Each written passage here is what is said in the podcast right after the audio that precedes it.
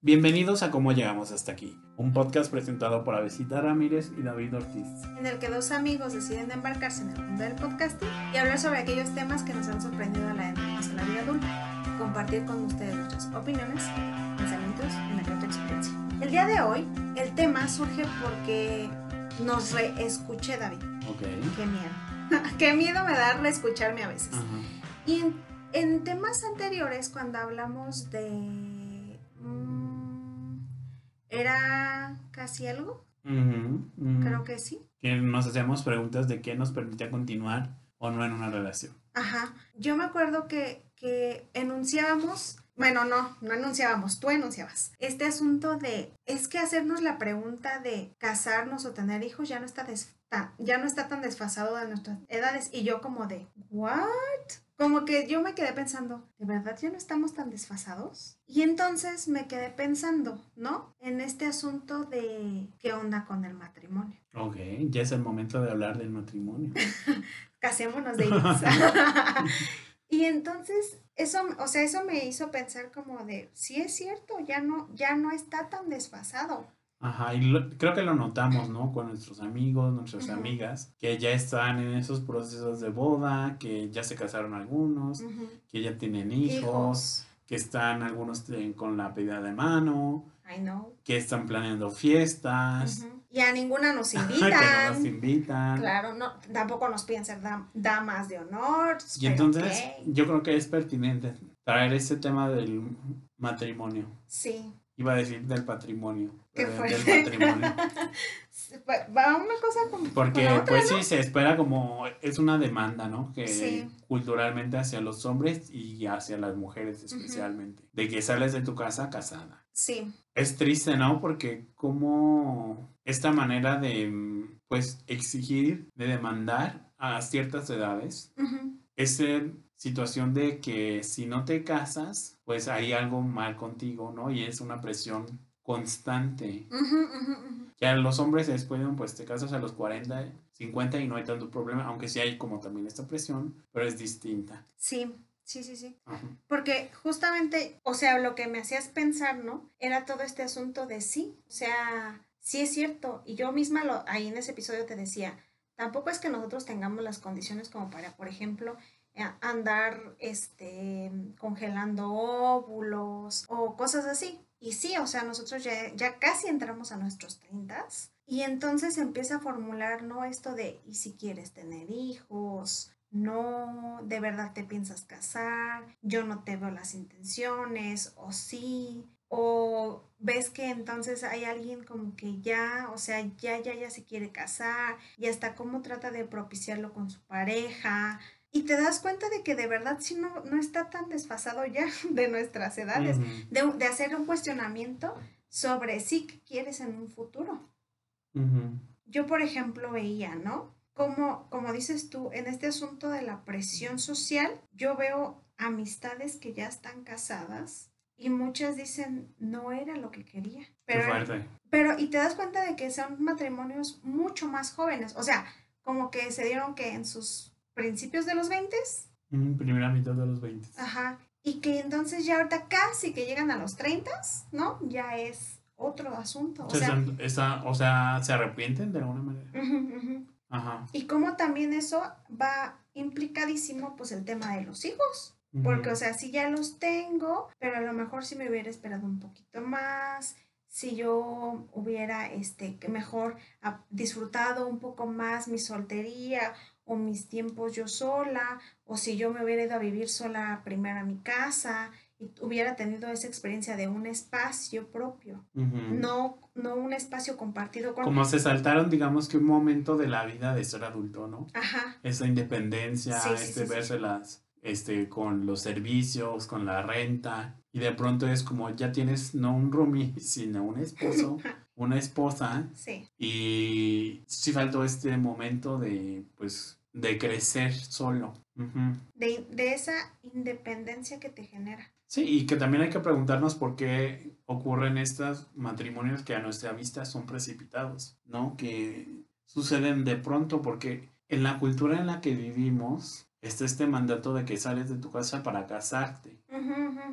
Entonces, también muchos me parece que son precisamente para eso, para salirse de su casa. Claro, sí, sí. Ajá, porque en qué situaciones, en qué condiciones, incluso de represión, ¿no? Vives. Sí. En cuanto a tu espacio, en cuanto a tu sexualidad, en cuanto a tu libertad de salir. Y entonces quieres saltarte esto y te vas, pero puedes terminar en otra cárcel. Sí, ¿no? O sea, te vas de una casa para entrar a otra cárcel. sí, sí, sí.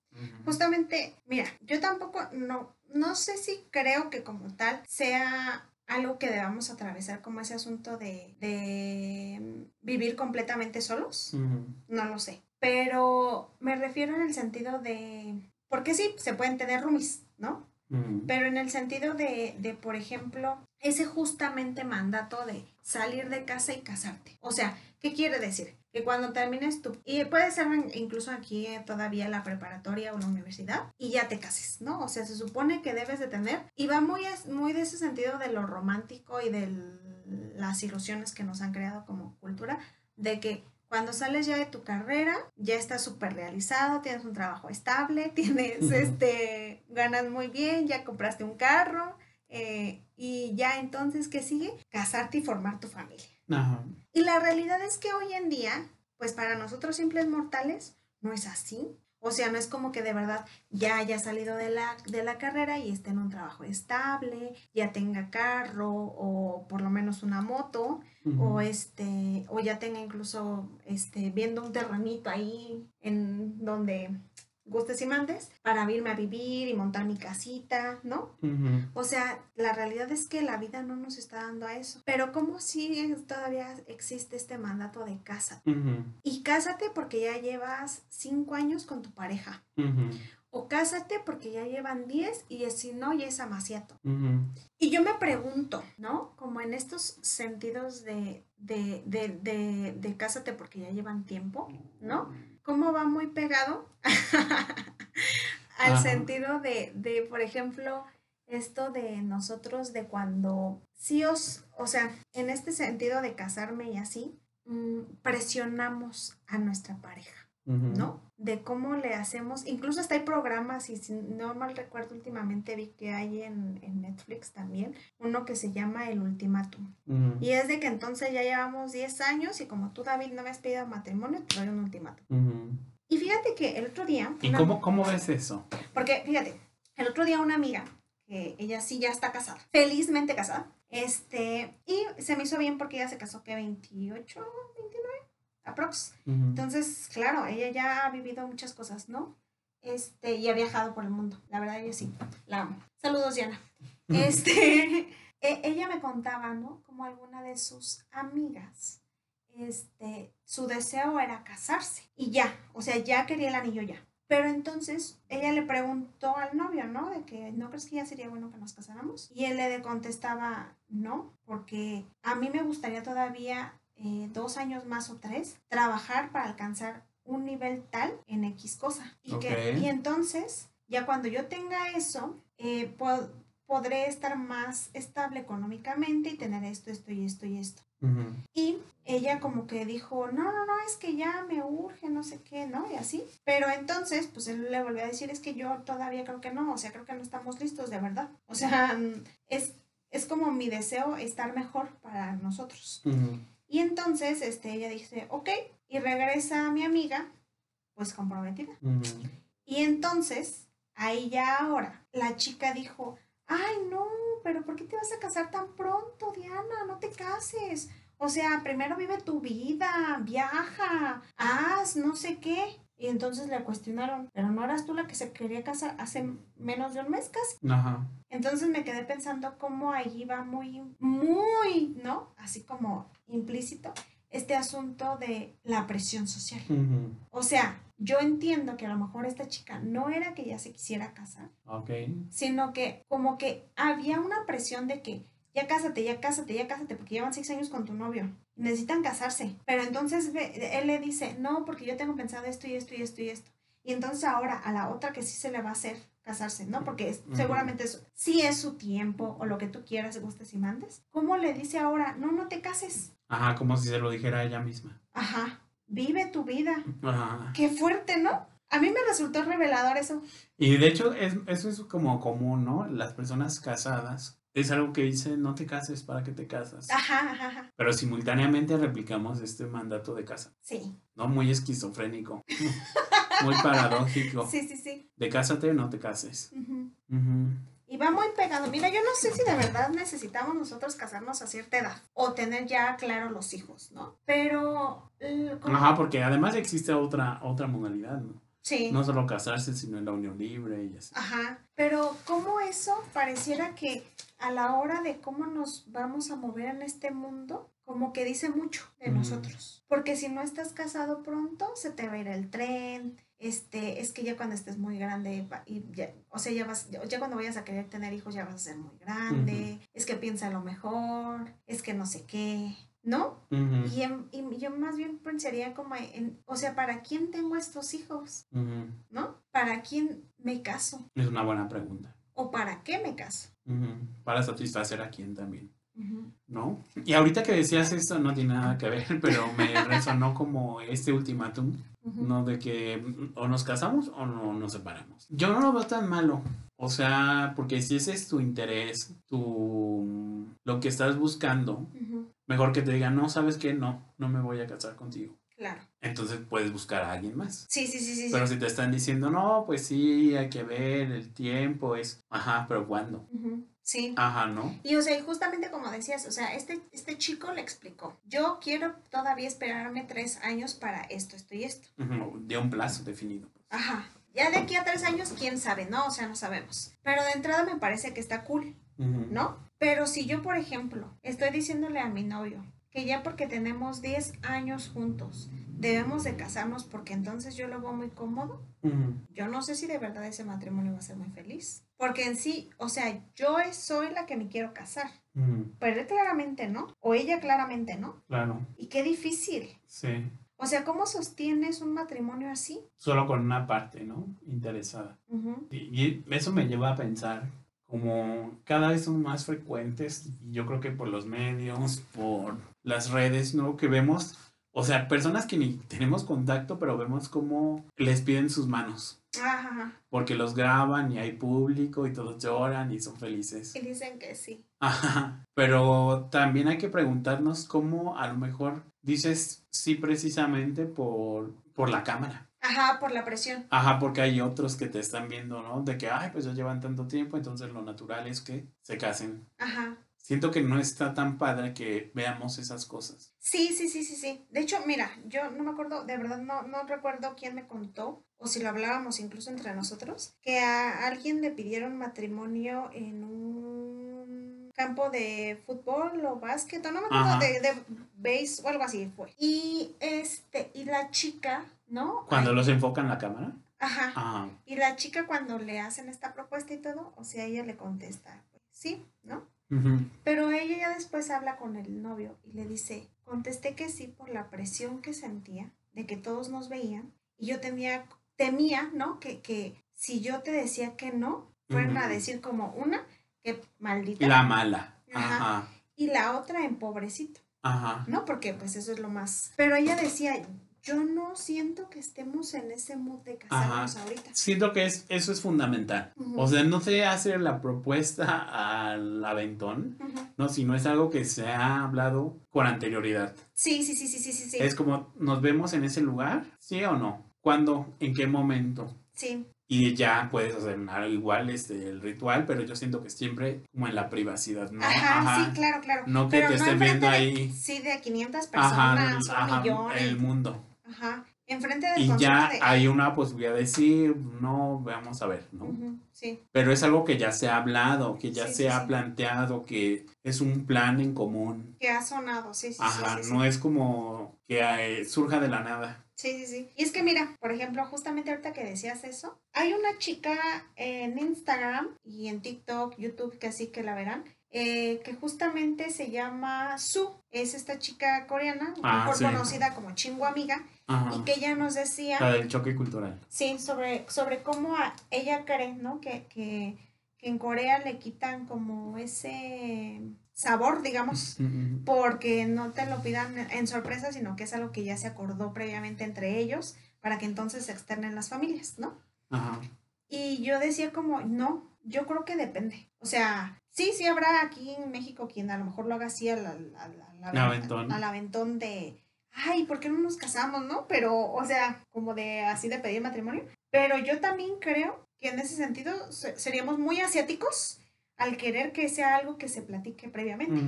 Porque sí, o sea, no me encantaría que también así me pidieran matrimonio con un millón de personas, este, o que fuera como algo que nos graben si yo no, si yo no te voy a decir que sí.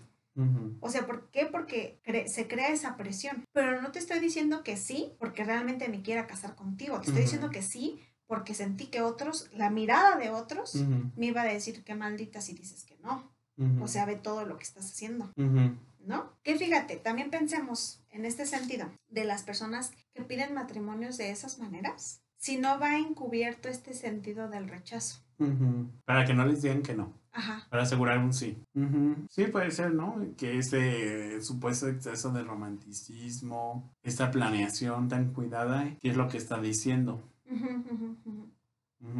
O sea, yo tengo ahí mis dudas, ¿no? Sobre cómo se pide Y matrimonio. luego, sí. ajá, sí, y luego, o sea, lo sabemos, yo creo que tú conoces historias, yo conozco historias de que pedidas esas súper espectaculares aparentemente, que ya vimos que no, no son espectaculares, sino son problemáticas. Por todo lo que no se está diciendo, ¿no? Y el rechazo que encubren y demás. Y después te enteras de que a los tantos meses ya, en la, después de la boda, se puso, puso los cuernos este fulanito, ¿no? ¿Y dónde estaba ese amor? A propósito del episodio Sí, sí, sí, que sí, claro. veíamos sobre el love bombing, Ujú, ¿no? Este bombardeo, pues ya pasó. Lo que sigue, alguien poniendo los cuernos. No sé, es complicado. Es que yo digo que este tipo de planteamientos son más complejos. No es algo que solamente porque yo me quiero o es mi deseo casarme. Bueno, o sea, sí puede ser mi deseo, ¿no? Y en ese sentido, buscar personas que ese también sea su deseo.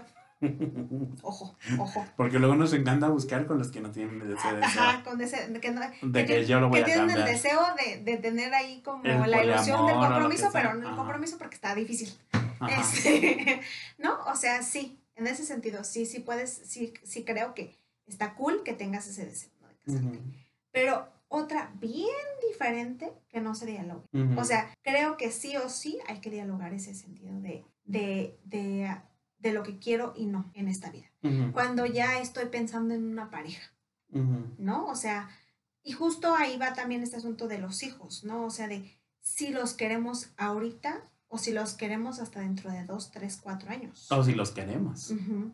¿Sí me explico? Ajá. Porque, por ejemplo, también pensando en ya estas parejas que se han casado y que tienen hijos a los dos, bueno, vayamos así súper al extremo como al año, año y fracción, ¿no? Ajá. Yo me pregunto, ¿qué disfrutaron de ustedes dos juntos? Ajá, cómo construyeron una relación de vivir juntos. A lo mejor ya vivían antes, ¿no? Pero este matrimonio, Ajá. o sea, pasaron de casarse a ser padres. Pero ¿y el matrimonio? ¿Cómo eso va muy intervenido, ¿no? En el asunto de hasta qué punto soy mamá o papá y hasta qué punto también me acuerdo de mi pareja. ¿no? O sea, de que es importante y que justamente como no tenemos tanto tiempo de, de pareja, se me olvida. ¿no? Y entonces creo que de ahí se crea tanto conflicto en este asunto de la crianza, de cómo se acompaña, de justamente lo que te decía, ¿no? De agradece que, como agradeceme, ¿no? Que hoy te ayudé o así, o que hoy, fíjate, fíjate cómo hice hoy esto, fíjate cómo la ve aquello, fíjate, y, y es como de no, o sea, a final de cuentas aquí estamos Es una responsabilidad. Sí, estamos trabajando por ser papás tú y yo, no nada más yo. Claro. Y entonces no nada más yo, por ejemplo, como mamá, yo tengo que tener desayuno, comida, cena, lavado, planchado, secado, Ajá. limpio, recogido, la, o sea. No, también, ¿no? Y, y en ese sentido también cómo se dan los espacios para esos otros, ¿no? O sea, que si por ejemplo, ok, ya tenemos al hijo o a la hija, pero que entonces no olvidemos del tiempo de nosotros, de un tiempo para mí yo sola, o sea, como yo irme al spa o irme a arreglar las uñas o solo irme a Caminar, correr, desayunar con mis amigos y tú también, ¿no? O sea, cómo se vuelve más complejo. O sea, y cómo de verdad yo veo que muchos como que dicen, pues ay, cómo vaya dando la vida. Ajá. O sea, yo por ejemplo que, bueno, puede ser que ya casi estábamos en nuestros 30 pero yo para mí se me hace bien complejo renunciar al tener que depender de los horarios de alguien más, de la demanda. Porque, bueno, sí es una demanda, pues es que a final de cuentas los hijos no se pueden valer por sí solos.